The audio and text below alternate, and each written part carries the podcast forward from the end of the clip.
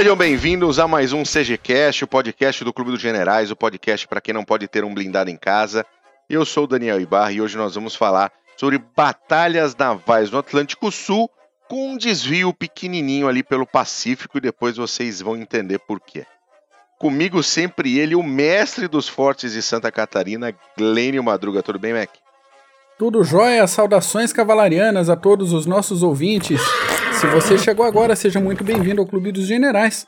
Mas se você já não acompanha, muito obrigado pela audiência, pela preferência e pela permanência.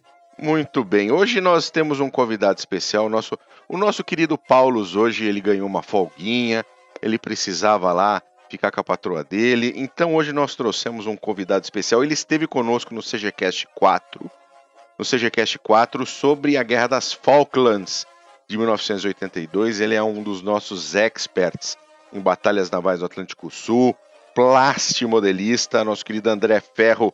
Tudo bem, Langs? Abraços a todos, boa tarde, boa noite, seja que horário o senhor estiver ouvindo esse bando de babaca falando. é isso aí, muito bem. Mac, Oi. Cu curiosidades da história militar? Uh, curiosidades, mas an antes eu tenho um recadinho. Recadinho? Na verdade, é, eu tenho um obituário. Recadei. Então... Recadei. Com tristeza no coração, eu informo que o CGCast Queda de Roma veio a óbito. nós, nós gravamos esse episódio pela primeira vez em abril, tá? Mas uma série de infortúnios condenou cada uma das regravações e reagendamentos que a gente fez. Então a proposta era a gente conversar sobre alguns dos fatores militares ligados à queda do Império Romano do Ocidente e também como esses mesmos fatores permitiram a manutenção do Império do Oriente por mais mil anos. Então a gente promete voltar a esse assunto depois, mas por enquanto, descanse em paz. CGCast Queda de Roma. É, descanse em paz. Parênteses, olha... parênteses. O CGCast, o CGCast da Queda de Roma caiu. é, por aí. Nossa senhora. O, o, não, nós gravamos duas vezes esse podcast. As duas vezes tivemos problemas técnicos sérios. Uhum. E em determinado momento deu no saco. A gente vai gravar isso numa outra vez, quando a isso zica aí. passar. isso aí. Sobre a queda de Roma, a gente grava de novo. Porque olha. É, falar pra você. Acontece, acontece com tudo. Você falou do plástico é. modelista. Quando, quando você começa um kit a montar e começa a dar bobagem, amigo, larga, fecha ele. Desanuvie a cabeça, guarde-o e pega dali uns 3, 4 meses. Aí, quem sabe. Aí melhora. Rola. Pega outro, né? Dá uma reciclada, dá uma sim, respirada. Sim, eu tô com os três começados aqui dessa base. Não, começou a complicar. Fecha a caixinha, vai tomar sua cerveja, faça outra coisa, mas tudo bem. Vamos lá, vamos isso iniciar. Mesmo, isso, isso daí é para diversão, né, Lang? É até porque, até porque o negócio é feito exatamente para você desestressar. Então, né? Faz muito sentido. É isso aí. Ô, ô Mac, essa é a curiosidade? Oi. Não, a curiosidade militar. Não, a gente ah, tem coisa para curiosidade militar. Essa foi a curiosidade nossa. Nossa. Ah, o ano era 1402 e o confucionista Fang Xiaoru foi condenado à morte. Nada muito anormal, nada muito esquisito na China nessa época, já que tinha uma guerra civil que durava aí uns três anos. Nada muito esquisito na China de hoje. Também, também. E gente pra caramba sendo condenada à morte à torta direito, né? O problema aí é que entre a queda de um imperador, o assassinato de outro, o estabelecimento de outro, um sujeitinho chamado Zhu Di autoproclamou-se imperador da China e resolveu acalmar os ânimos, matando boa parte da oposição e das mentes que poderiam causar problema para ele. No meio desse rolo, o nosso Fang Xiaoru era um estudioso famoso, um professor ali da região, que resolveu protestar e questionar a legitimidade do novo imperador. Falei que o imperador aí queria acalmar os ânimos, então o Xiaoru foi condenado à morte por um processo antigo de diversas camadas. Nesse processo, o condenado era morto, seus pais eram mortos, os avós, tios e tias, todos os sobrinhos. Não, tem mais. Todos os sobrinhos, caso o camarada ainda fosse casado, morria a esposa, os pais da esposa, os filhos e esposas e maridos dos filhos e eventualmente os netos do condenado. Era, eram nove camadas, era a famosa na época condenação por nove camadas de, de parentesco. Caceta! É. Ao ser comunicado da condenação, o Xiaoru ainda tirou um sarrinho, dizendo que nove camadas era pouco, ele queria era dez, queria fechar a conta. O imperador atendeu ao pedido dele e a décima camada da condenação foi adicionada. Então todos os alunos dele foram executados junto com ele. Puta que eu pariu. Que pariu. Mas você sabe que eu sei, eu sei o porquê dessa estratégia chinesa, né? É. É que tudo é a mesma cara, cara. Como é que você vai saber se você matou o certo, entendeu? eu, eu ia, eu ia fazer é um comentário assim. Porra, não fala um negócio desse, Lanks, tá? Mas no dia lá foram mortas 873 pessoas, tá? Puta que eu pariu. Na dúvida, foram matando e beleza. A Cacete. execução do Xiaoru, cara, foi da seguinte maneira. Ele foi cerrado ao meio na altura da cintura. À vista do público. Só que, enquanto o cara era cerrado no meio, diz a história que ele enfiou o dedo no, no na ferida, num pedaço que já tinha sido cerrado, antes de desmaiar, e escreveu no chão ali do lado onde ele estava sendo cortado uma última opinião sobre o imperador, que hum. era um, uma letrinha aquela que significava usurpador. Ah, então, assim, você mata. Cu. Hã? Eu achei que ele tinha escrito cu. é o que, o que deu tempo de escrever. Não, mas segundo a história oficial, ele escreveu usurpador e ainda foi cerrado ao meio criticando o imperador lá. Não, numa letra só. Numa letra só. O imperador governou por 22 anos. O Zudi. É isso aí. Eu tenho medo desses orientais, esses amarelos. Já dizia é. Dornberger. é, então. Não, mas realmente esse, esse isso para mim é, é novo, hein? Essa condenação, execução por camadas. Por nove camadas de parentesco. Okay. É um negócio que eu, que eu li essa semana. No momento que eu li, eu pensei, pô, tenho que levar pro, pro CGCast isso aí, que é legal, interessante. Muito. Não é legal para mim que tô aqui, né? Você sabe que é, é, Olha, eu vou botar uma passagem, isso eu vi, vai parecer meio soberba, mas é uma das. Fui duas vezes lá trabalho pra China. E eu tava comentando com um cliente lá, um chinês, que eu tava até estranhando de ver negros, né? Africanos, negros na China, não, que estamos fazendo um intercâmbio, não sei o quê mas eles são muito problemáticos, o chinês falou. Eu falei, mas por quê? Ah, porque eles é, pegam um documento um do outro, é tudo igual. A, a percepção, a percepção que nós temos dos amarelos, ele tem dos negros, cara. Que os negros ah, é tudo sim, igual, a falta de referência pra ele é tudo igual. Né? É, e, pra, e o negro para ele é tudo igual, então passa. O cara pega e troca o documento, o dele vai lá, dá pro outro, o outro passa pelo mesmo documento. E olha só que coisa. E nós somos, e nós somos os esquisitos, né? O que é a realidade, né? Exatamente. Mas tem que se acostumar, que eles vão dominar essa porra toda, viu? É vai, isso aí. vai. Nós vamos estar tá morto mesmo, mas foda-se. Muito bom. Vamos começar a falar das batalhas navais do Atlântico Sul. Vamos, e vamos lá. A gente, a gente separou três batalhas que tem a ver com a Primeira Guerra Mundial e a Segunda Guerra Mundial. Mas tem um ponto que a gente precisa trabalhar antes, que, que é a corrida naval armamentista anglo-alemã. Uhum. Né? Uh, a Marinha Real Britânica, por ser uma ilha, sempre teve uma estratégia de se proteger através da sua marinha, o que é bastante óbvio, uhum. né? e sempre teve uma grande marinha em quantidade e também em qualidade.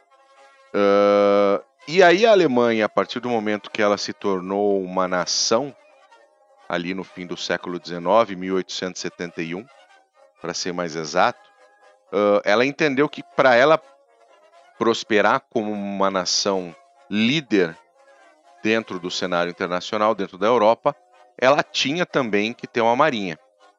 Tá? Uh, a Marinha Real Britânica tinha uma política de que ela precisava, em tamanho, ser maior do que as duas próximas marinhas juntas. Certo? Essa, essa era o parâmetro, né? É, o parâmetro de, de, eles chamam, chamam de two standards. Uhum. Então, o parâmetro era, olha, eu, a minha marinha tem que ser maior do que as próximas duas juntas, porque aí não há como eu me sentir uh, uh, ameaçado, ou não há como me ameaçarem Dificilmente também. uma guerra eu é uma nação contra controle. outra sozinha, né? Exatamente. Eu tenho, eu tenho o, o, a vantagem, né, o upper hand, de qualquer maneira. E a Alemanha percebeu que ela precisava diminuir exatamente essa questão uh, de tamanhos de marinha. Né? uh, uh, porque ela também queria colônias, ela também queria progresso, ela também queria dinheiro, como qualquer outra nação europeia que busca o protagonismo mundial. E a Alemanha sempre buscou o protagonismo mundial desde tenridade. Assim, eu, eu diria, eu diria, é, você está correto, só que tem um fator aí que tem que ser mencionado. Diga. Que vai um pouco da vaidade pessoal daquela besta humana que era o tal do Kaiser Guilherme II. Né? Não, não morro de amores por ele, eu acho que a, quem estuda um pouco da história da Alemanha sabe que se o pai dele não tivesse morrido tão pouco tempo após ter assumido o, o, o reinado, a Alemanha ia ser bem melhor.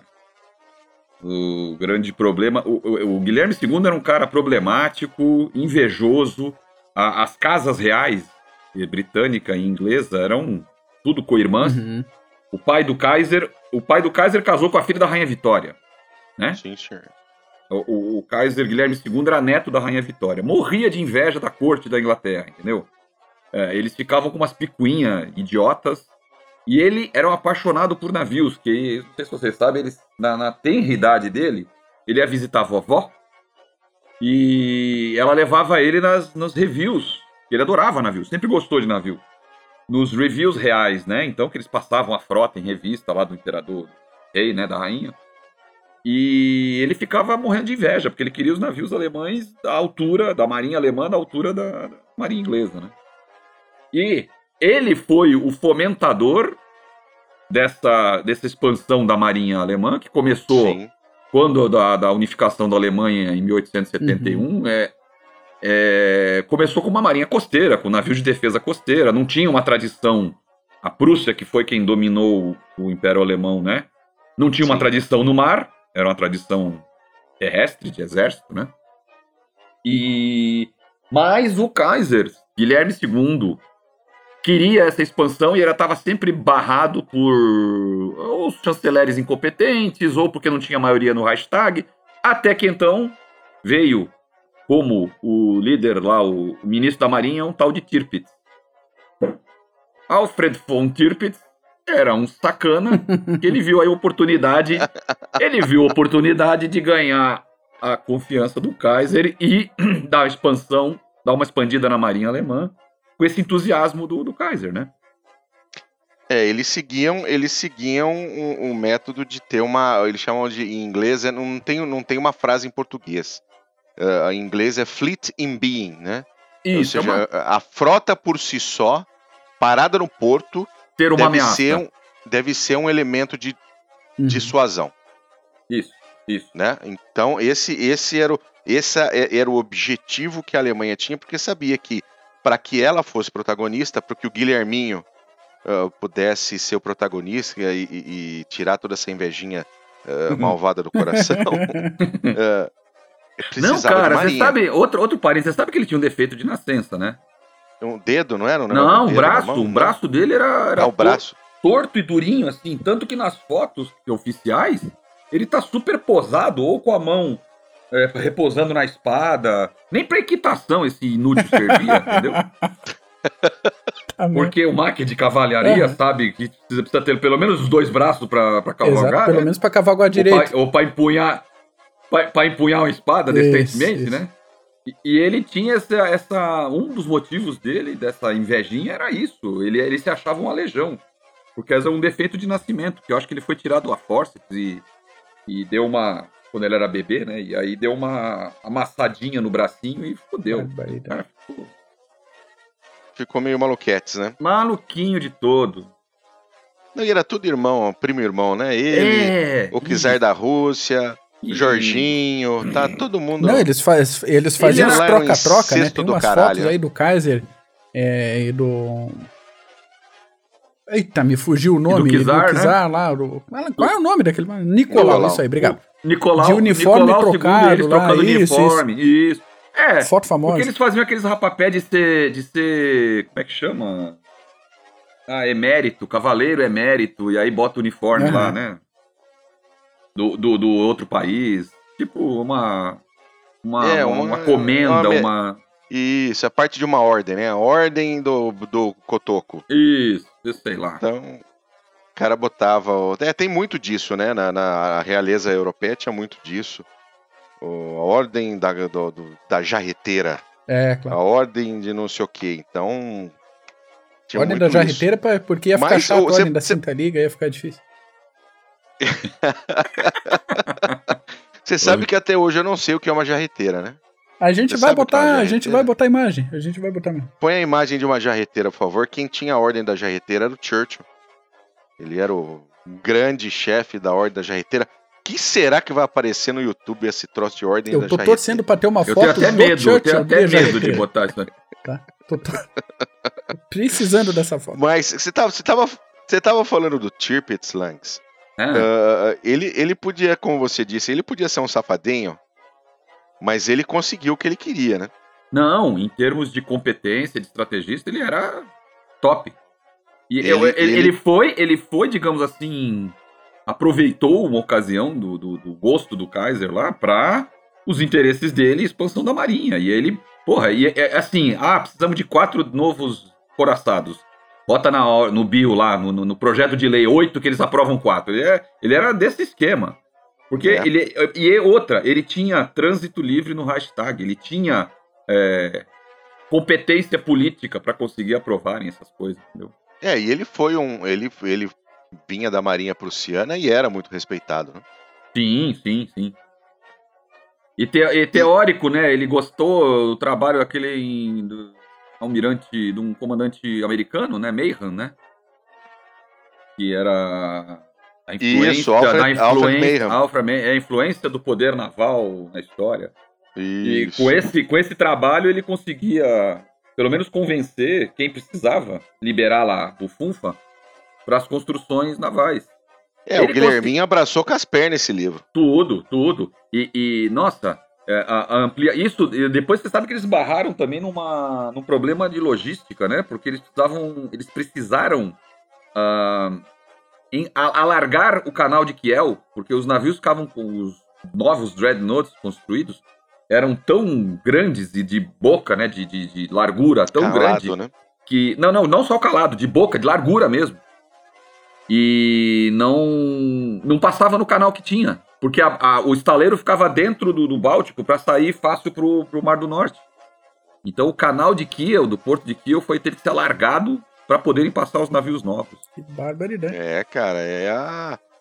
Foi, foi um, do, do, do, ponto de vista de armamento naval, esse, esse início de século de século 20 aí, até o momento dos uhum. encoraçados uhum. de bolso da Segunda Guerra Mundial, foi só ladeira abaixo, né, cara? Foi, foi, um, foi. um maior e melhor que o outro. Foi, porque, é, mas nesse ponto, é um trabalho que muito pouca gente não dá o devido valor são os adidos navais, né? Sim. São os caras que estão, eles estão da representação diplomática do país, mas tem que ficar de olho nos avanços tecnológicos, de armamentos e tudo do, do outro país que ele está. E reportar isso tudo, né?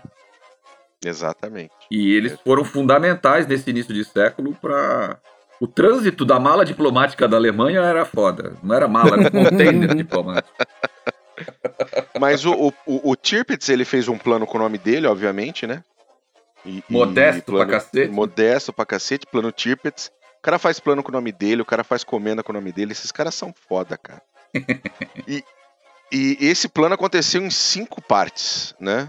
Uh, uh, foram cinco atos, né? Eles ele chamam de German Fleet Acts, que aconteceram a partir Act, de 1898. nesse, nesse, caso, o Act seria como se fosse o nosso projeto de lei.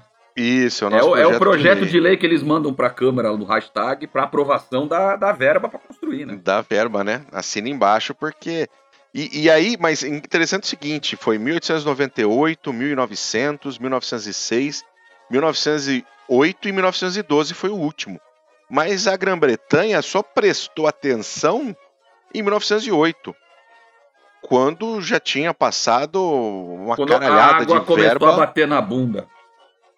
Eles entenderam que a coisa estava feia e aí os hum. próprios britânicos uh, eles estavam sob o governo liberal do Asquith e aí liberal que eu falo não em termos de, de, de liberal de, de economia liberal, mas no termo liberal americano que é um mais à esquerda, né? Uhum. Uh, eles estavam cortando verba da, da, da Marinha Real para colocar em programas de welfare state, né? E- Programas de bem-estar social. E aí, quando viram que a Marinha Alemã estava gigantesca pro, pro, né, pro two standard que, que a Grã-Bretanha tinha, eles pararam com isso e continuaram, aumentaram o ritmo de, de, de, de completação dos, dos navios de guerra, porque eles viram que o pau ia torar, né? Sim, sim. Porque justamente estavam vendo que os navios alemães não deixavam nada a dever Nos próprios navios de deles. nenhum. a, a construção naval alemã e o que surpreendeu eles foi o ritmo e a velocidade de construção. Quando estavam vendo, lançava uma nova classe, pum, quatro navios. Opa, quatro navios. E com uma tripulação profissional, o alemão, alemão você sabe, Não, né? Quando. É, não, não, o alemão para fazer, para construções e engenharia é um negócio foda. Ah, e, e aí, quando, quando começou a Primeira Guerra Mundial, a Alemanha tinha mais ou menos 40% do tamanho da Marinha Real Britânica. Então, Sim, pro olhar, por olhar da Grã-Bretanha, aquilo era um absurdo. Né? Era efetivamente uma marinha que podia causar danos. E e isso vindo de um país que estava unificado há o quê? 50, 60 anos só. exatamente. A, a- a- a novidade foi essa. É, a rapidez de a Alemanha como nação, império, tão novo já está ameaçando, batendo na Aham. porta, assim? Que história é essa?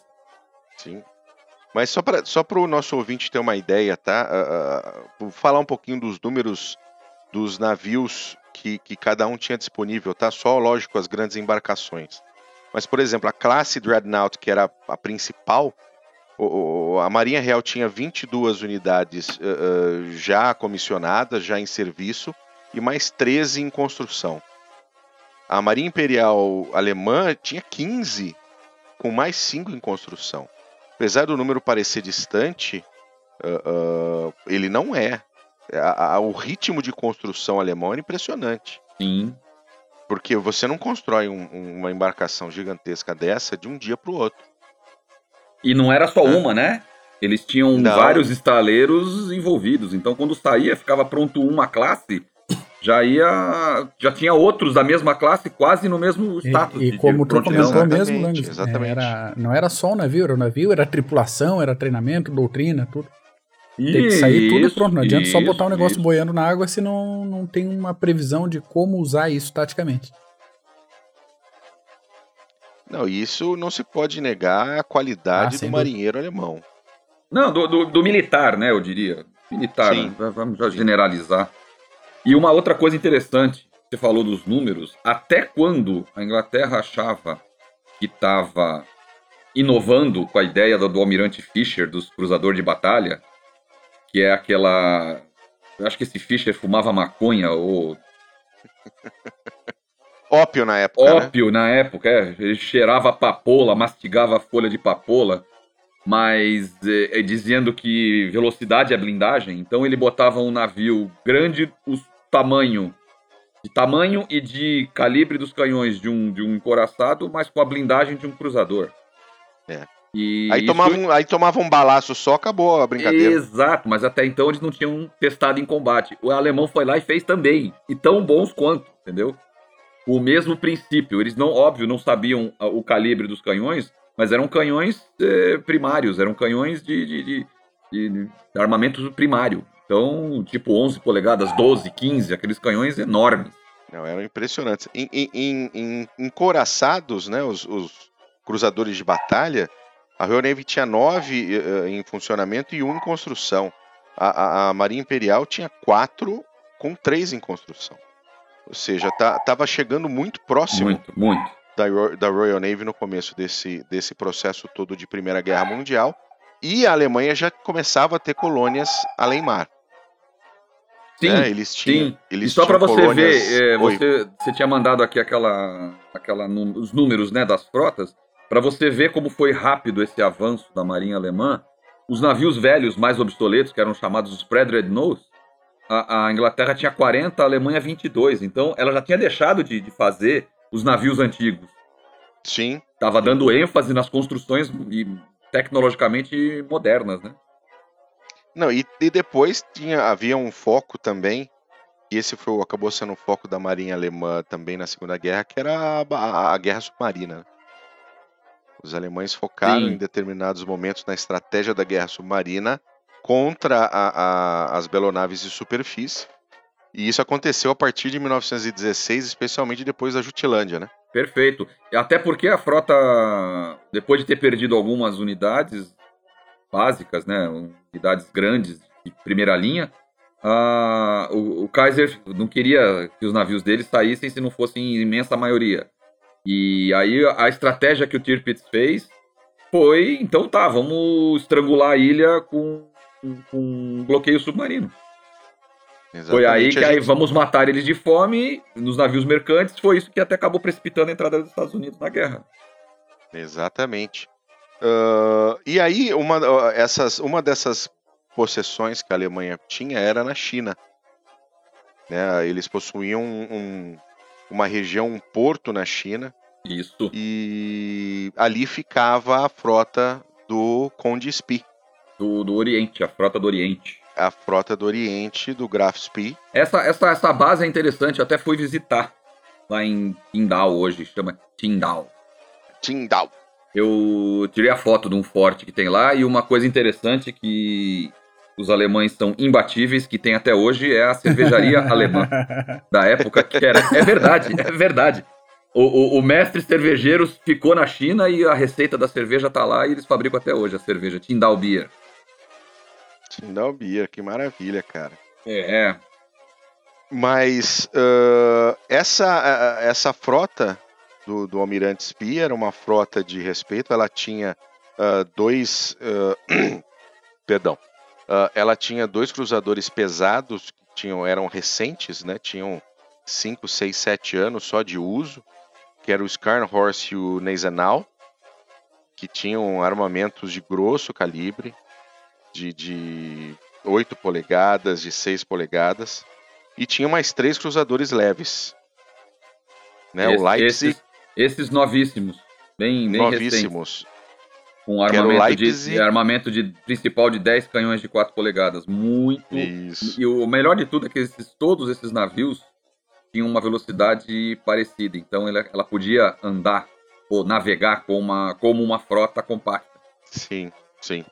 Porque isso podia ser um problema, né? Grandes navios normalmente têm um arrasto muito maior.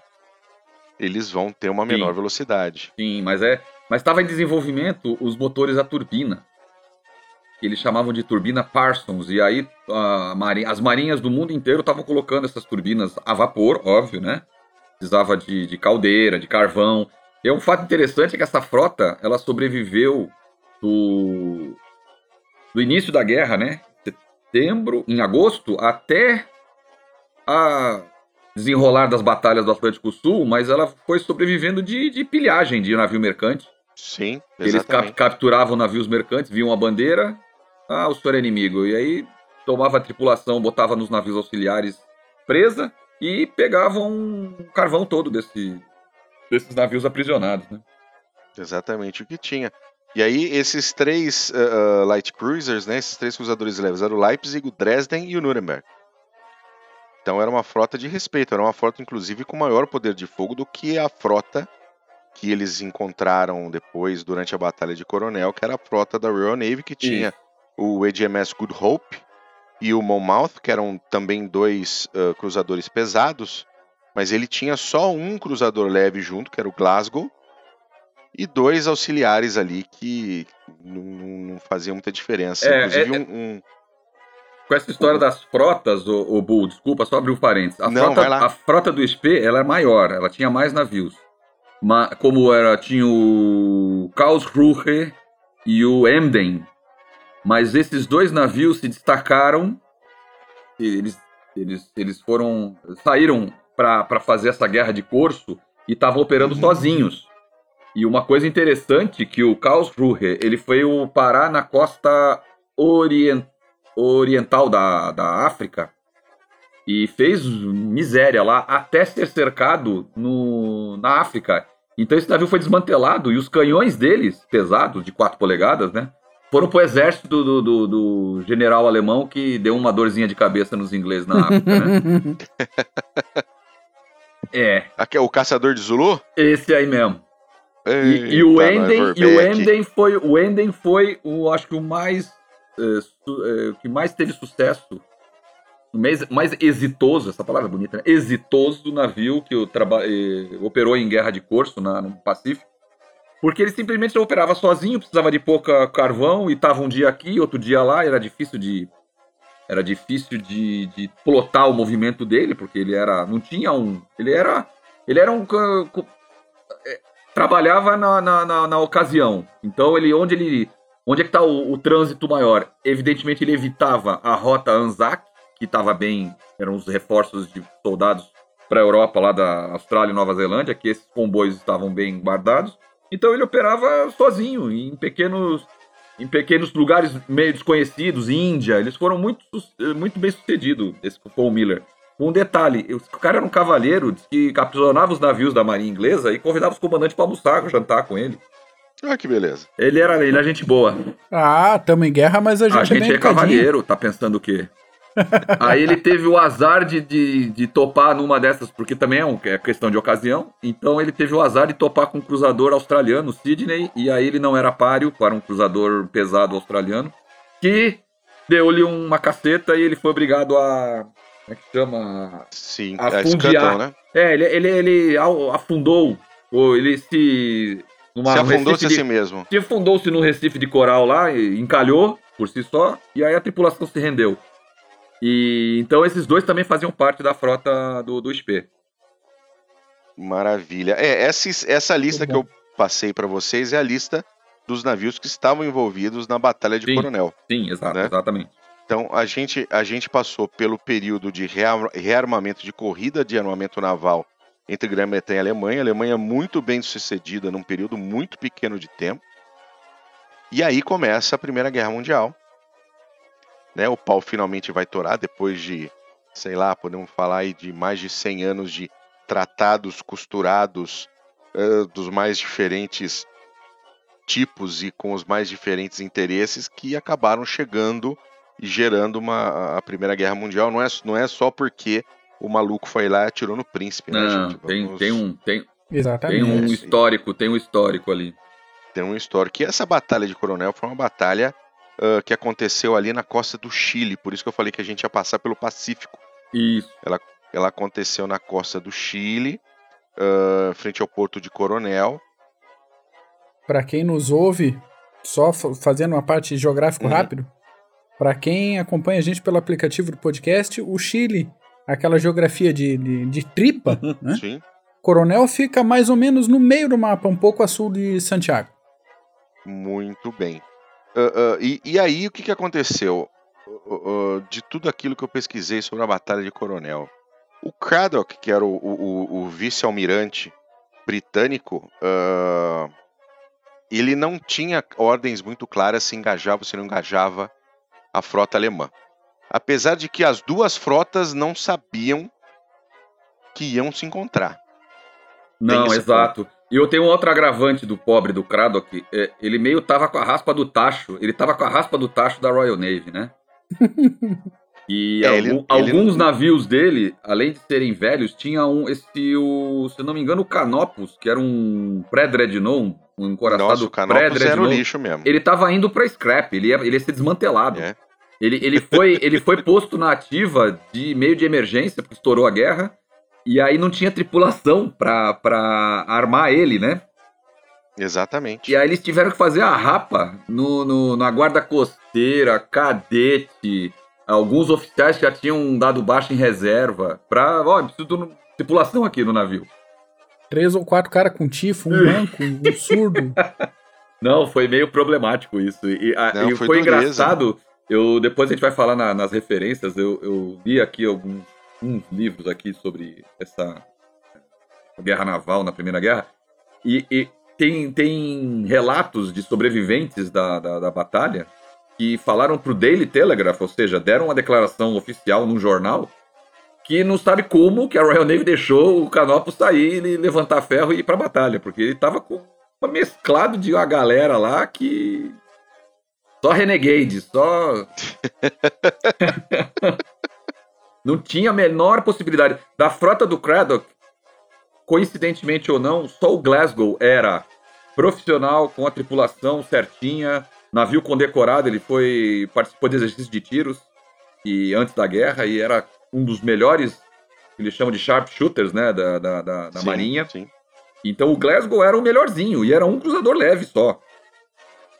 Né? Não, e Os foi, outros- foi um dos aliás, ele, E, ele, ele, e, o, e o ele e o Canopus. O Canopus ele escapou da Batalha do Coronel porque ele não chegou a tempo, né? Exatamente. Ele, ele mal se arrastava, ele conseguia fazer, a velocidade dele acho que era 16 nós, ele não conseguia dar 10 nós ali. Era o máximo que ele podia. Então ele Não, não, já- chegou já- a tempo. A bem da verdade, ele chegou e tinha acabado. Não, fala a verdade, há 10 nós num, num, num- navio desse no mar, de- olha, você tem que ter coisa pra fazer, hein? Porra, tinha tartaruga passando nele e dando tchau. Não era um negócio. Então, é, é uma contra ainda acabou se encontrando justamente por isso. A frota inglesa era esse catadão, entre aspas. Era um catado, né? E a frota Sim. alemã estava com ordem de voltar para a Alemanha. E o SP houve por bem falar: não, vamos por Estreito de Magalhães, Atlântico Sul, Atlântico Norte, e a gente entra e voltamos lá. Vamos brigar no Mar do Norte, vamos que vamos. Sim. E aí, o que, que eles iam fazer? É, eles Vamos iam por ali que não vai dar alteração nenhuma, tá super seguro o caminho. É, exato, mais ou menos isso. Porque o Atlântico não tava com nenhuma notícia de frota inglesa, nada. Ele tava esse catado aí, que nem ele sabia. Aí eles, eles pararam perto de Santiago para pegar o correio. É, é para pegar o correio, falar lá a com, frota. pra falar frota com brit- o embaixador alemão, aquelas coisas. né? E eis que surge a frota inglesa. Aí a batalha se dá porque não tem como evitar. Se encontraram.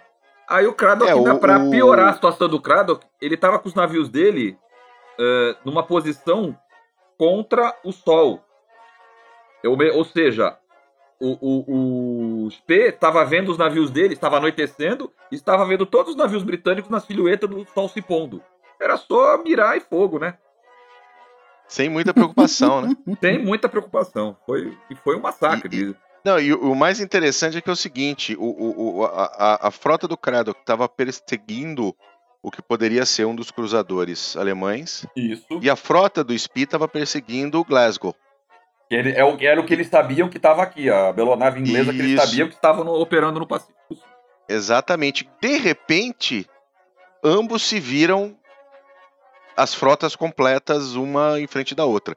E o Craddock, eh, ele teria até condições de, de, de, fazer, de fazer fumaça e fugir. Só que ele estava pressionado com a história do Trowbridge, do almirante Trowbridge, que, que foi lá daquele CGCast 7 que a gente falou sobre o caso do Goben e do Breslau Uhum.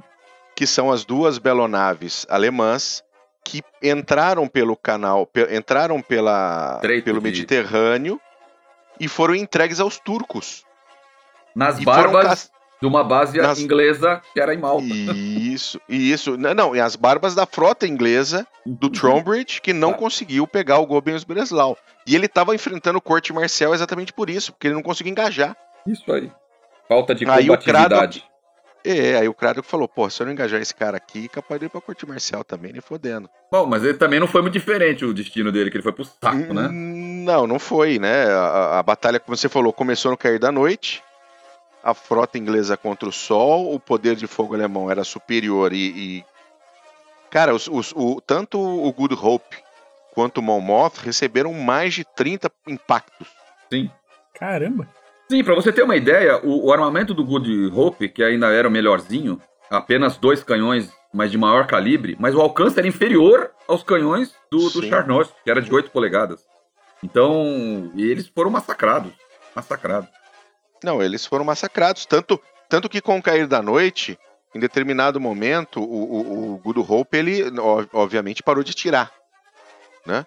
E aí ah, foi destacado um dos cruzadores leves para finalizar o Good Hope. Chegou lá e não encontrou nada. Um torpedo. Porque já né? tinha afundado. Já tinha. Você entendeu? É, não, foi, um, foi realmente um massacre. Um massacre. Quem conseguiu fugir foi o Glasgow, que era o mais rápido. O Otranto, que na verdade era um cruzador auxiliar ali, que era, eh, que era antes O Tranto era um um navio, navio de de passageiro. linha. Era um navio de Era um passageiro. navio de passageiro. Então ele E, ó, conseguiu passar por. né? Ele deu no pé. Abriu fora, exato. e o Canopus que tava vindo de, de, de cadeira de rodas, né? O Canopus é aquele cara, o Canopus é aquele cara que você convida pra uma festa e o cara pega e não chega porque dormiu, entendeu? aí ele chega às 5 e meia da manhã e aí a festa? Pô, a festa acabou já, né? E aí o que, que aconteceu? Ele, esse pessoal uh, britânico conseguiu fugir, foi embora ao sul do Atlântico, direção às Falklands. Que era a base mais próxima, né? Que era a base mais próxima para poder, né, né, se recuperar de todo de toda essa questão. E a frota alemã foi para Valparaíso, onde foram recebidos com festa pela população Sim. alemã local. Sim, que não era pequena a colônia alemã. Tinham, não era. E, nesse, e nessa era interessante, assim, alguns portos tinham navios comerciais de bandeira alemã, eles eram evidentemente obrigados a dar o carvão deles, combustível, para os navios de guerra. Então foi o que aconteceu. Eles uhum. foram reabastecidos, não pelo governo, mas pelos navios da bandeira alemã que estavam no porto de Valparaíso. É. O, o, um, mas o, o, nem tudo são flores, né? O, a frota do SPI, ela gastou por volta de metade da sua munição ah, metade sim. do seu abastecimento, tanto de carvão quanto de víveres durante a batalha. Então, aí eles foram abastecidos só de carvão, né? só. Só de carvão, inclusive naquele sistema que você comentou. Uh, uh, encontra um mercante, uh, para o cara, fala assim: oh, desculpa, né? Perdeu o Playboy. É, quase E isso. rouba o carvão do cara. Eles tinham carvão suficiente, inclusive. Eles, eles, eles conseguiram fazer esse, essa ação de, de contra os mercantes com dois mercantes e ele tava todo mundo com carvão no topo. De combustível estavam pass... beleza. Combustível eles estavam beleza. combustível passando pelo Cabo Horn ali, eles estavam lindão para ir embora para casa. Mas o Spi queria mais, né, o, o Lanks? Então, há, há, controvérsias. Eu não sei se foi ambição do SP de bombardear também é, Port Stanley e aí, porque essa derrota, entre aspas, foi uma derrota que repercutiu no almirantado. Então eles falaram: não, não, agora vamos ter que mandar alguma coisa mais, mais serinha lá embaixo. É verdade. E aí eles eh, destacaram dois cruzadores de batalha modernos. Ah, Grandes, frota, fortes. Sim, com armamento de, de, primeira categoria, com armamento de grande calibre, velocidade, tripulação treinada, né, ou seja, navios profissionais mesmo, e mais alguns cruzadores leves para complementar e, e, caçar a flotilha do, do SP. Agora, eu não sei se o SP, eu não tenho é, registro de, do SP ter tido essa ambição de vou bombardear Stanley. Porque para é, eles, Stanley estava vazia. Então, eu, exatamente esse o ponto. Stanley estaria vazia e seria fácil uh, não só bombardear, mas simplesmente passar a mão no que Stanley tivesse. Porque ali era uma base de abastecimento da Royal Navy. Sim, sim. Então ali tinha tudo que os navios da Marinha Alemã precisava também. Então, uh, o que, do que eu li era o seguinte: a maioria dos capitães não queria atacar Port Stanley porque achavam um risco, porque não sabia se tinha ou não efetivamente navios britânicos lá, e ele teria insistido na operação para pegar esses suprimentos da base de Stanley antes de ir para a Alemanha. Se ele queria ou se ele não queria, no fim das contas, não faz a mínima diferença. Porque eles resolveram ir para as Falklands, para Port Stanley, para poder efetivamente fazer esse trabalho de, de, né, de pegar esses suprimentos, uhum. mas acabou encontrando uma frota da Royal Navy que era de muito maior calibre, né? É, Era, é, eu, diria, tinha... eu diria que uns 70 anos depois, é, também teve gente que duvidou que a Inglaterra fosse mandar navios para Stanley, né? é, teve gente na Argentina que achou que é, ia ser facinha. É verdade. Mas tudo bem, falando, assim falando temporalmente aqui, já que eu tô hoje como, como ouvinte premiado, né? Para uma referência de tempo para o nosso ouvinte, a Batalha de Coronel aconteceu e no dia 1 de novembro de 14, tá? logo depois do início da, da Primeira Guerra. E esse conflito aí em Stanley no dia 8 de dezembro, então um pouquinho mais de um mês, um mês e uma semana, ainda no, no primeiro ano da guerra, da Primeira Guerra Mundial. Mas você é, vê então, no... e foi bom, foi bom você ter né? dado essa é. parte temporal, porque você tem a ideia de como os navios andavam rápido, só que não, para uma frota no mesmo mês que uma frota alemã deu a volta no é Estreito de Magalhães e subiu, uma frota inglesa saiu da, do Mediterrâneo e desceu para se encontrar no Atlântico Sul. É barbaridade. É impressionante. E aí nessa frota inglesa tava o HMS Invincible, cruzador de batalha, novinho em folha, armamentos de 12 polegadas, 8 de 12 polegadas, o Inflexible, também que era um cruzador de batalha, também da mesma com classe. armamentos da mesma classe, com armamento de 12 polegadas. Aí tinha ainda mais três cruzadores pesados. Né? O Kent, o Cornwall e o, tá e certo, o Carnarvon. Carnarvon. Eu chamo ele de HMS Carnaval. Carnaval. Uh, uh, com, com armamentos de 6 polegadas também. E, inclusive, o Carnaval, ele tava com armamentos de 7,5 polegadas. E aí é, tava lá o Glasgow, bonitão, né? Que, que conseguiu fugir, conseguiu se, se, se manter vivo naquela batalha de Sim. coronel. O Glasgow, é aquele, tinha... o Glasgow é aquele irmão caçula que escapou da porrada para chamar os irmãos mais velhos. Isso, exatamente. tava ele, que era o cruzador leve, tava mais o Bristol, que era outro cruzador leve. Aí tinha Conseguiu cruzador ficar parado no lugar que tinha o Canops. Olha que bonitinho, o Canops conseguiu chegar lá. lá? o Canops conseguiu chegar lá. E era isso que tava. E era isso que estava esperando. É, e da Batalha das Falklands, o Canopus não participou. Ele, não, não, ele. Ele ficou fundeado como se fosse bateria. como se para servir de bateria flutuante. Foi, não, ele participou porque o, o, o Neisenau e o Nuremberg foram despachados na frente para poder averiguar a situação e de repente começaram a receber fogo. Ah, sim, sim, então, porque o Canopus estava fundeado lá e só que ele não, ele não foi na perseguição. Ele, ele foi dos, não, dos primeiros não. tiros que ele estava servindo de bateria flutuante. É, não, ele ficou quietinho lá no lugar dele. E aí, nesse momento, as duas, as duas belonaves alemãs avistaram os mastros dos navios que estavam em Port Stanley. Eles estavam em processo de reabastecimento de carvão. E, obviamente, que os tiros do Canopus avisou todo mundo, né? Sim. E tem uma passagem interessante nesse livro aqui que o cidadão tá, o comandante-chefe inglês estava fazendo a barba.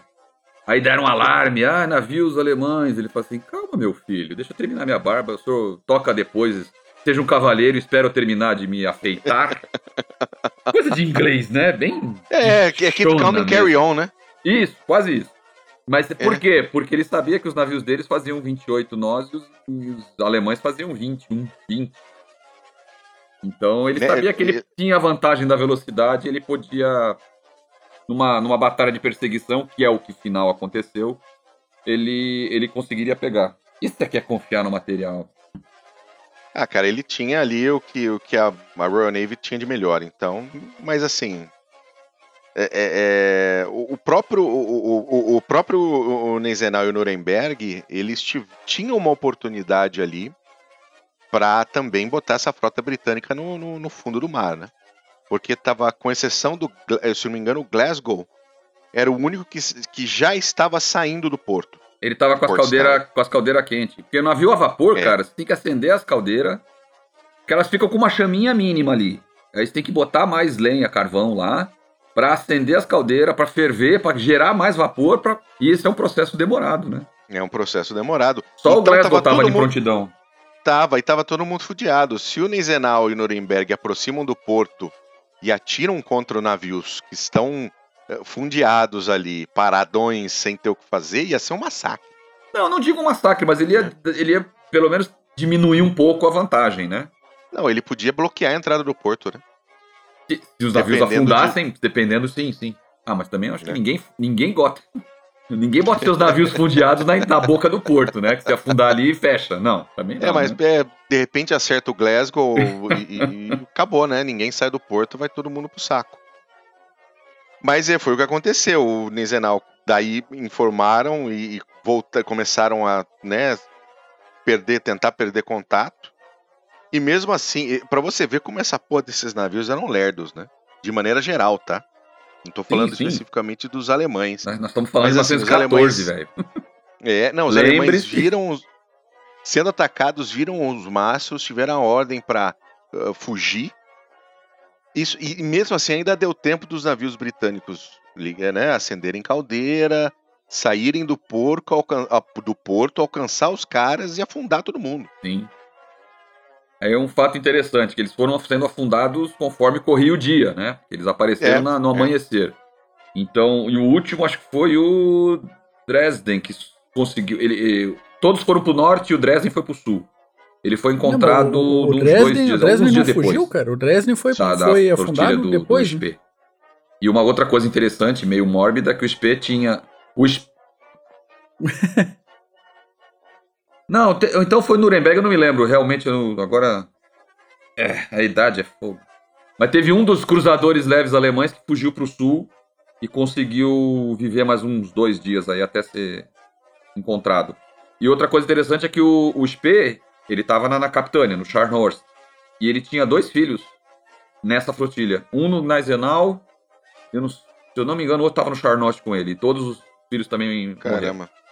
Ele estava com os dois filhos também na flotilha, na flotilha dele.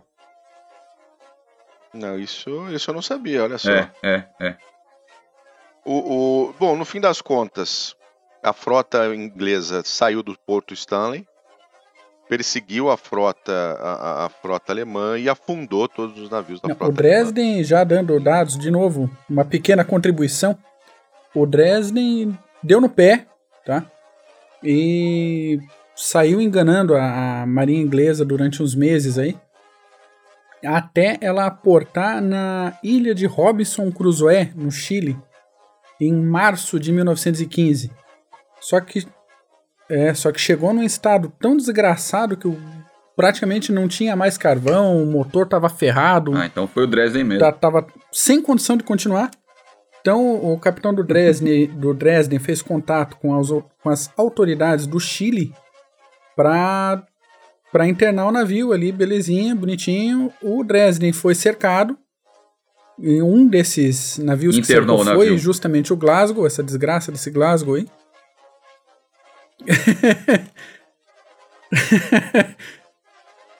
é, e daí o pessoal violou a neutralidade do Chile e meteu fogo no, no Cidade no escocesa, coisa linda. Botou é. para pro fundo, né?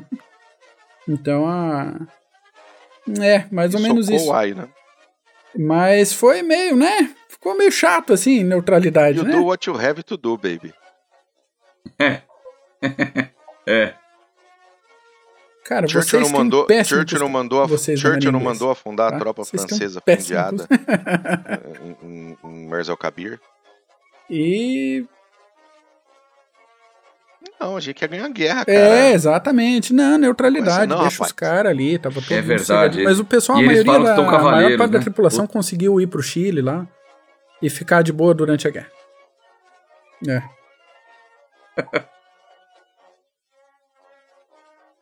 Então. Não, já tinha, a tripulação já tinha saído, já, todo, todo esse processo já foi feito. Que não, o que não acontecia em Mers Kabir, né? Morreu uma caralhada de francês.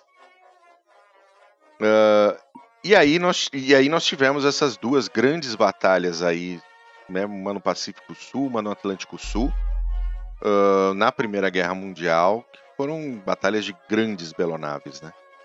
O que a gente vai ter de parecido durante ah, a Primeira Guerra Mundial depois é a Jutilândia, né? Aí, aí, é, aí, é, aí é caso para dois CGCasts. Aí é Jutilândia 2 CGCasts, uma batalha naval infernal. Né? Sugi, Os meus sugiro, não estão... sugiro o nosso amigo Júlio Almirante Heider.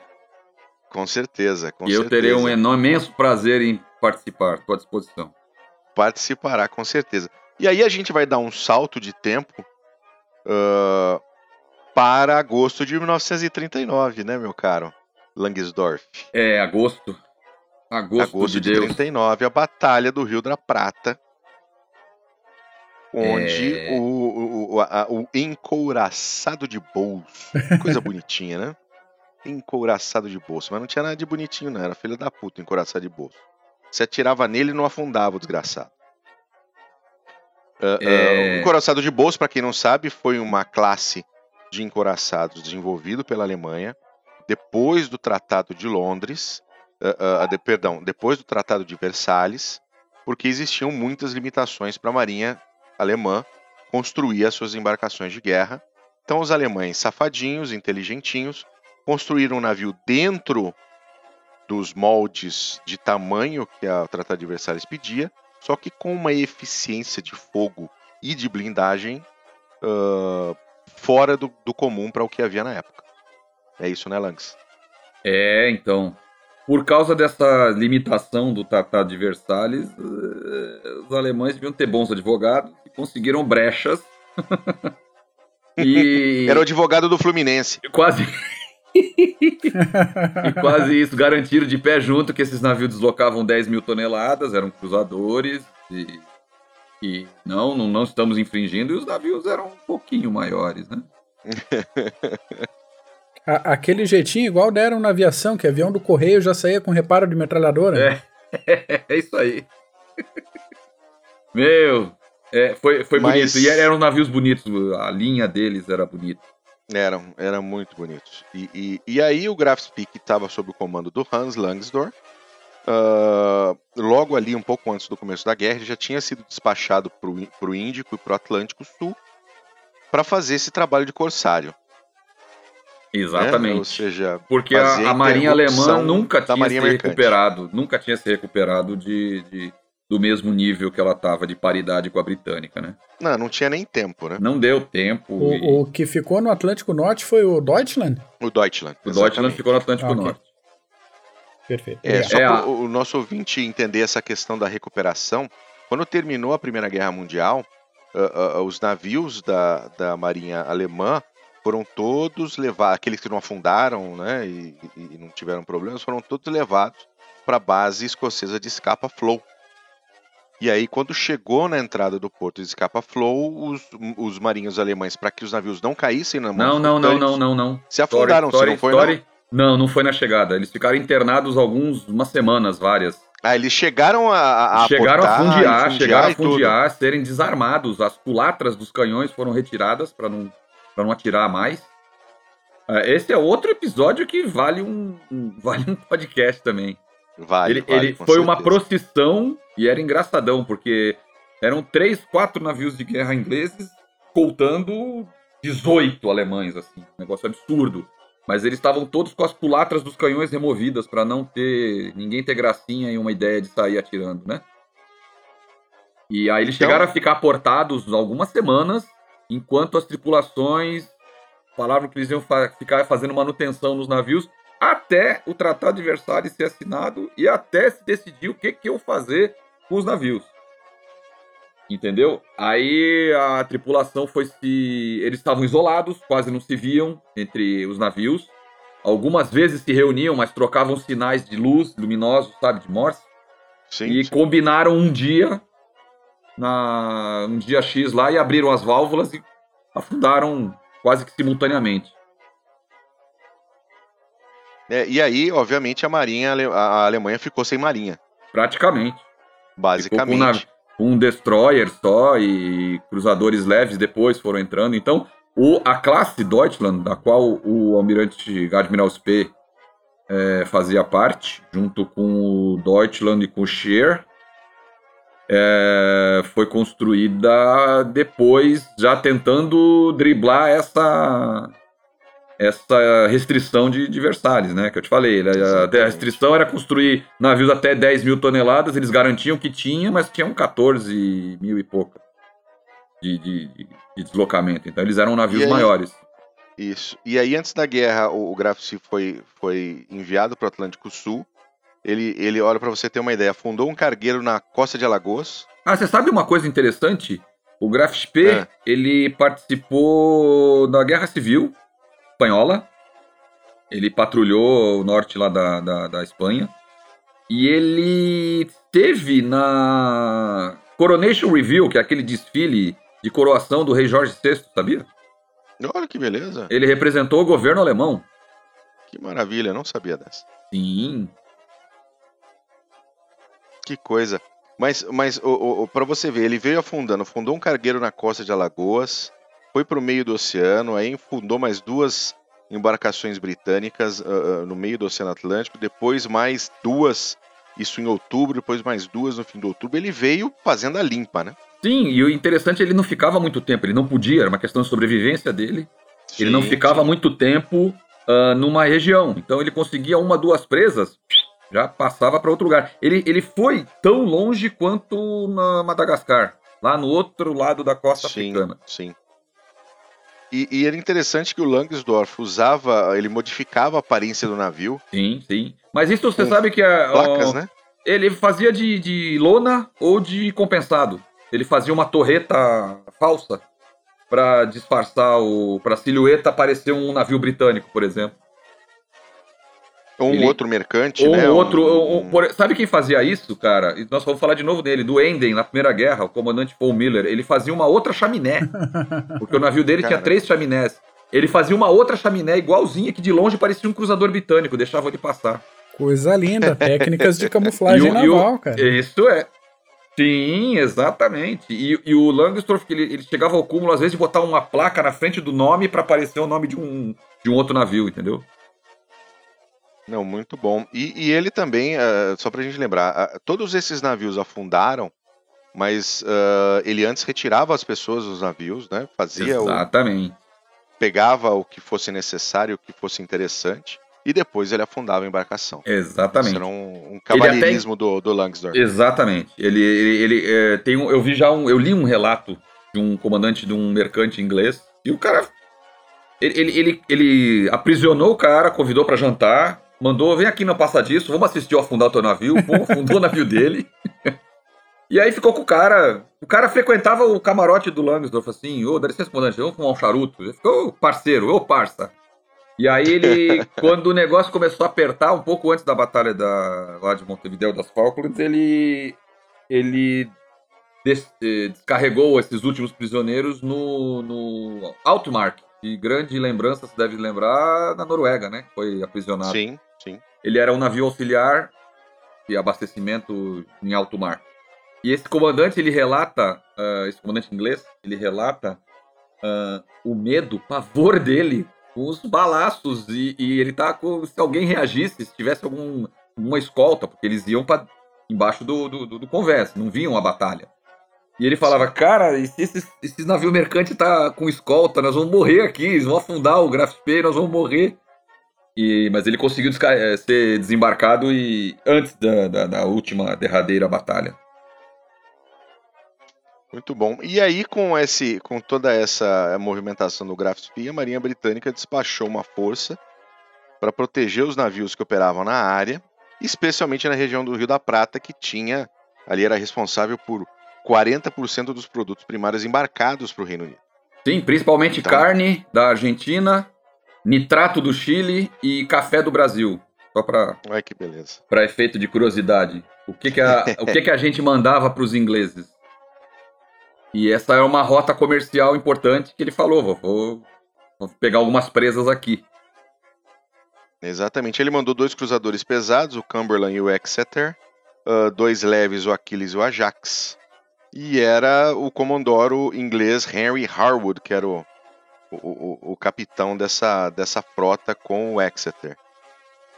E aí aconteceu meio que uma. Um, os, ingleses efetivamente esperaram o Grafsphere aparecer na região porque fazia muito sentido. Né?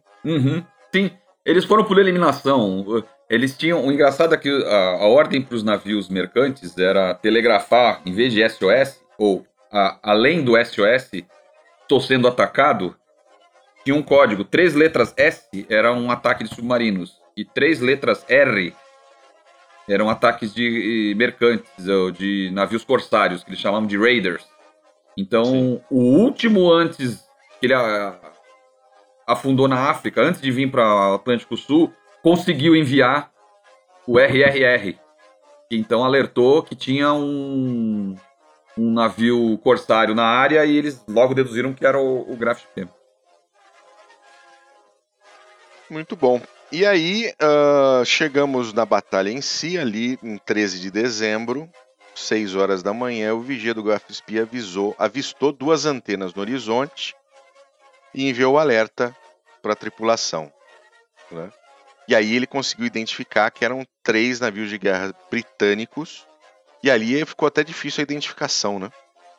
O que eram esses navios? Eram cruzadores pesados, cruzadores leves? Hein, mas você Teve sabe que, você sabe que quase ainda. ao mesmo tempo, que quase ao mesmo tempo, o Harvard também avistou o, o P, né?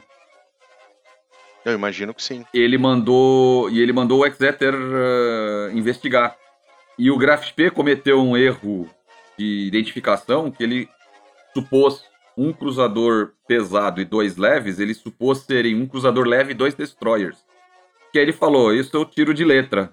Sim, né? Esse vai com. Esse eu tiro de letra, esse eu consigo, consigo encarar.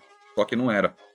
Porque ele tinha um canhões de maior alcance, então ou os navios inimigos iam ter que se aproximar muito para efetivamente os tiros deles fazerem alguma coisa, até eles chegarem perto, os canhões mais potentes do, do Graf P já tinham dado conta de alguns, né? Sim, sem dúvida nenhuma.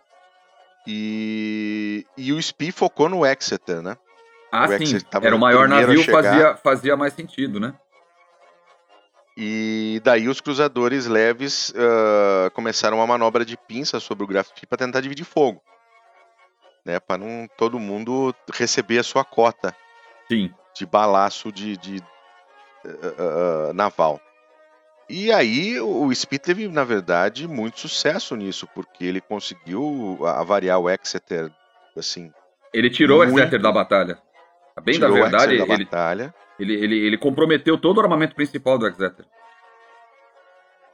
E o Exeter abandona a batalha, faz a nuvem de fumaça e ficou somente os cruzadores leves e o SPI.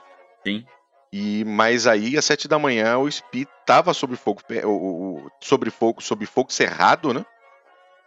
E abandonou a zona de combate. A batalha acabou ali. O SPI estava também danificado, tinha danos na, abaixo da linha d'água, tava, tava meio foda ali também a situação do SPI. Você sabe não que, tanto que... quanto do Exeter, Não, não, exatamente. E um dos fatores que determinou a decisão do, do Langsdorff de ir para a boca do Rio da Prata foi que uma das avarias que o navio dele tinha era no dessalinizador de água potável.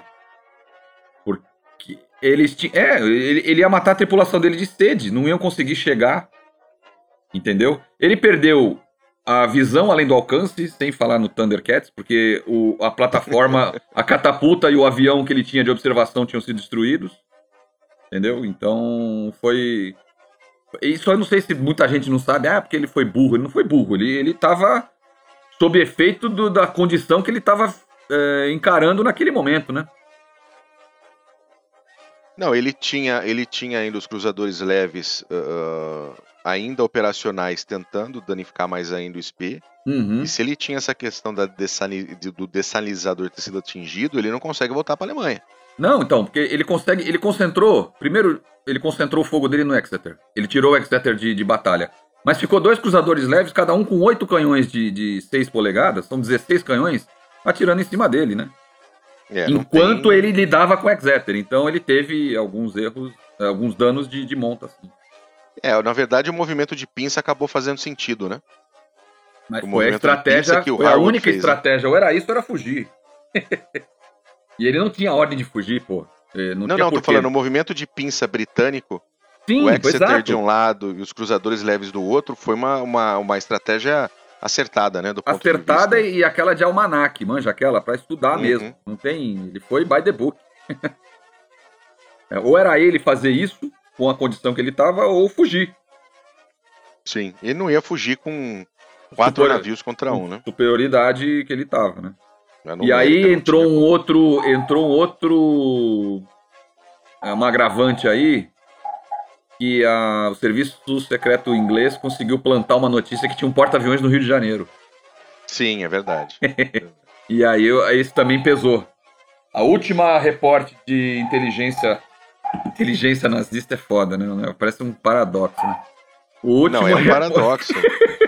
Porque, O último- porque não funcionou, né? A gente É. sabe que não funcionou. o último reporte da inteligência nazista era que eles tinham capturado. é, captado notícia que o, tinha um porta-aviões no Rio de Janeiro a caminho do Atlântico Sul. Impressionante. E não, e acabou dando certo, né?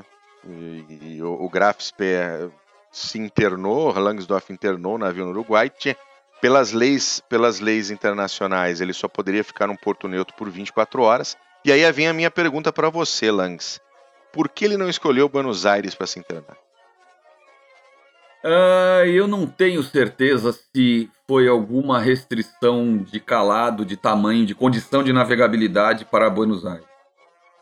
Porque a Argentina era um país simpático. É, assim mas o Brasil não, mas naquele momento não era, era não era tão né? escandalosamente simpático. E ele é, conseguiu até mais do que normal. Ele ficou, acho que, três dias é, em Montevideo, né? Ficou, ficou alguns dias em Montevideo. Porque eles foram aí... enrolando, diplomaticamente foram enrolando, e os chilenos pressionando, e o alemão falando, chileno, cala a boca, eu tô lidando com o negócio aqui, entendeu? Então, é, é, foi engraçado isso, porque como eles conseguiram moldar ou dobrar o, a pressão chilena para fazer o que fizeram. Se a ordem do cara era não vamos nos entregar, e, ou então afunda ou morre lutando. E ele para preservar a tripulação, resolveu afundar o navio. Uh, uh, não tinha condições de fazer reparos em 24 horas ou em de jeito nenhum. horas. Né? No nível que ele precisava para navegar em mar aberto, não tinha condição. E não só navegar, né? Sair do porto e oferecer combate. Tinha pois é, se não tinha condição de navegar, quanto mais de combater. É, ele realmente. Olha, agora é engraçado que. Ah, voltando a falar, eu consegui achar.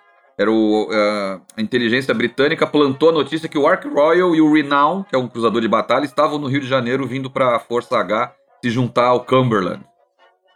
Então isso também foi determinante, né?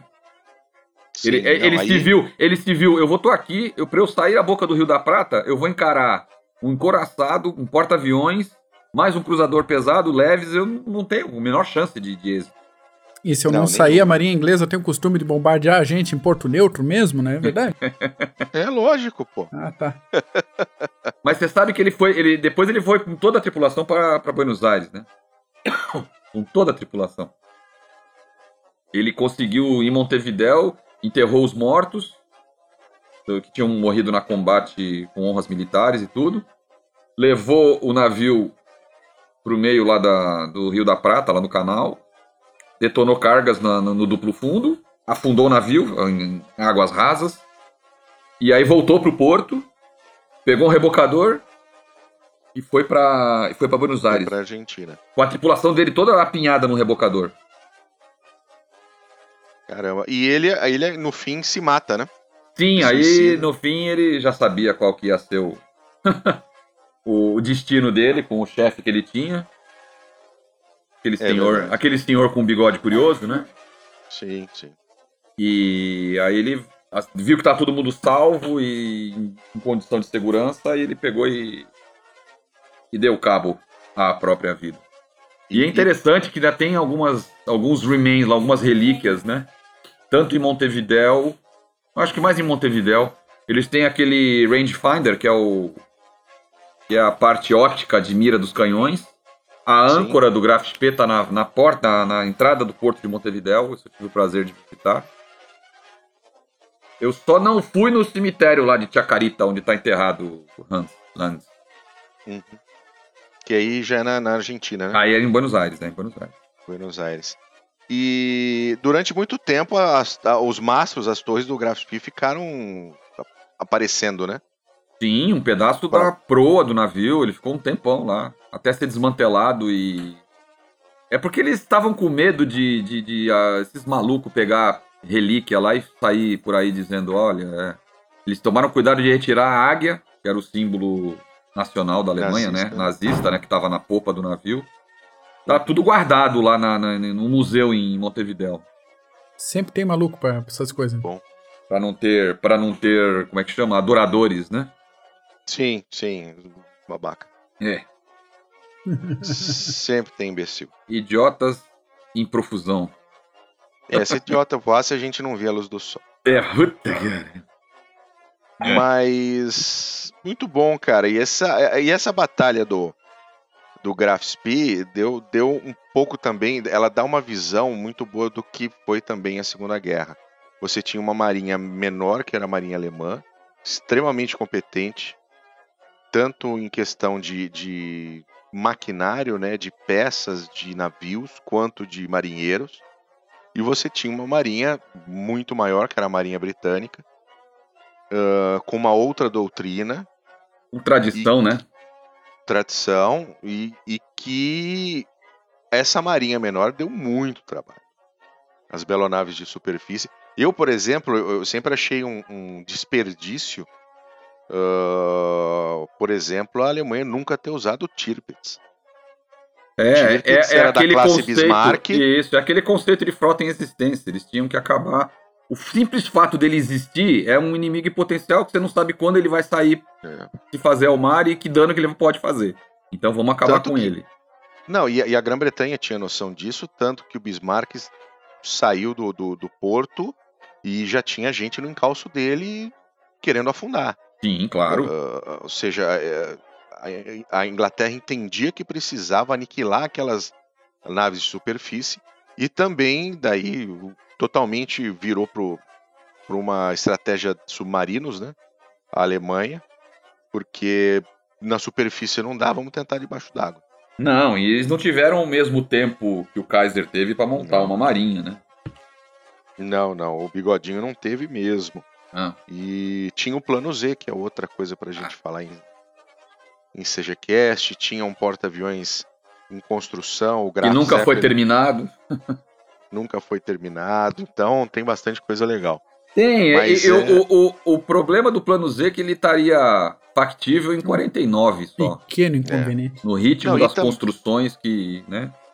E aí, e aí tem um pouquinho também da megalomania alemã. Porque, olha, para você ter uma ideia, voltando um pouquinho, voltando um pouquinho à Primeira Guerra Mundial. Quando eles encerraram o, o, o plano Tirpitz em 1912, o produto interno bruto da Alemanha estava comprometido 90% com gastos militares. Então, é, então, a Alemanha, a sua dívida interna durante os, o período do plano Tirpitz dobrou. Então a Alemanha ela queria ter um, grande exército, uma grande marinha, mas não tinha condições financeiras uh, para isso. Tanto que mesmo Hitler, com, com tudo aquilo que ele, que ele construiu como força armada, que foi impressionante, mas assim, grande parte do combustível era sintético. Uh, toda a espinha dorsal de logística alemã era hipomóvel, né? Então era, é, era aquela coisa, era um, um, um grande conjunto de batalha, mas com pés de barro, né? É, quase isso. É, se fosse com menos uh, interferência do amador cabo da austríaco, uh, poderia ter feito um melhor resultado. Muito bem, excelente. Ah, eu, uma última coisa, só para uma coisa Oi, interessante. Diga. Você sabia que em 56 foi rodado um filme sobre a Batalha do Rio da Prata, né? Uhum. E o filme teve no papel de Graf Spee, eles usaram o cruzador pesado americano USS Stalin.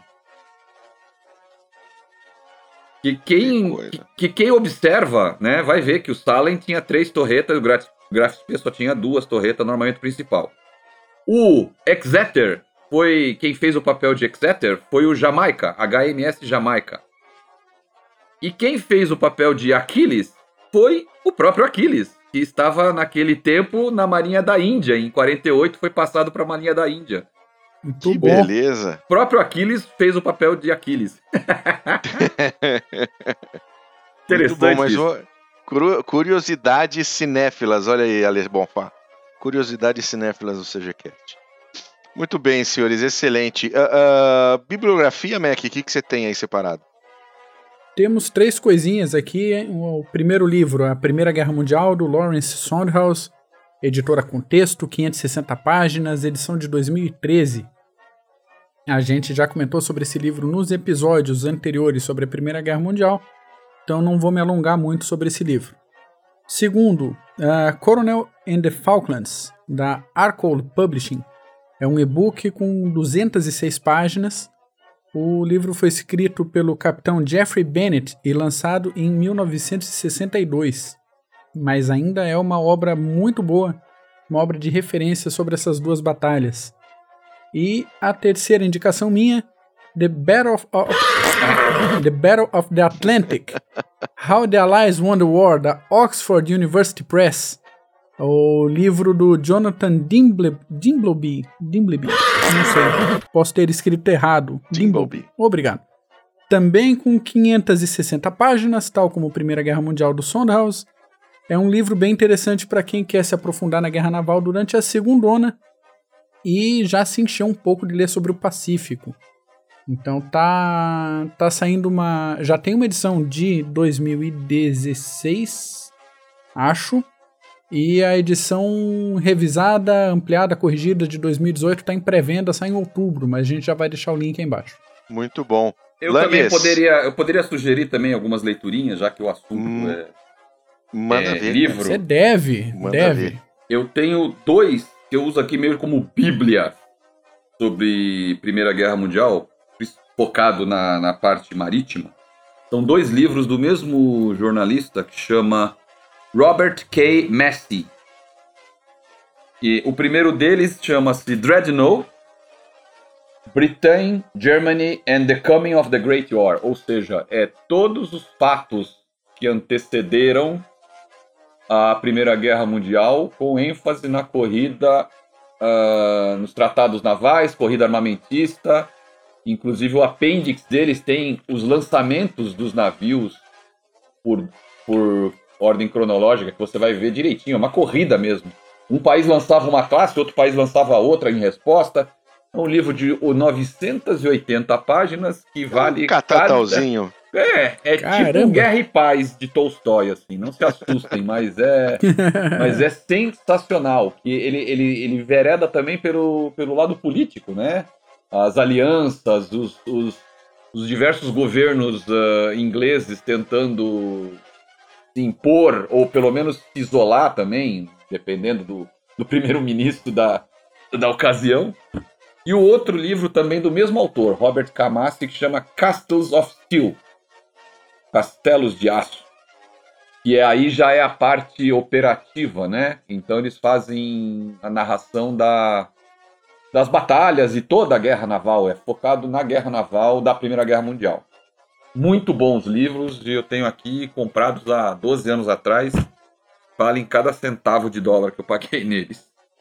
Não, muito, muito bom, bom, muito bom. Dá para procurar em EPUB. Em e-book também deve ter. Eu não procurei porque eu tenho esses exemplares aqui já amareladinhos pelo tempo, que não troco, não vendo, não cedo.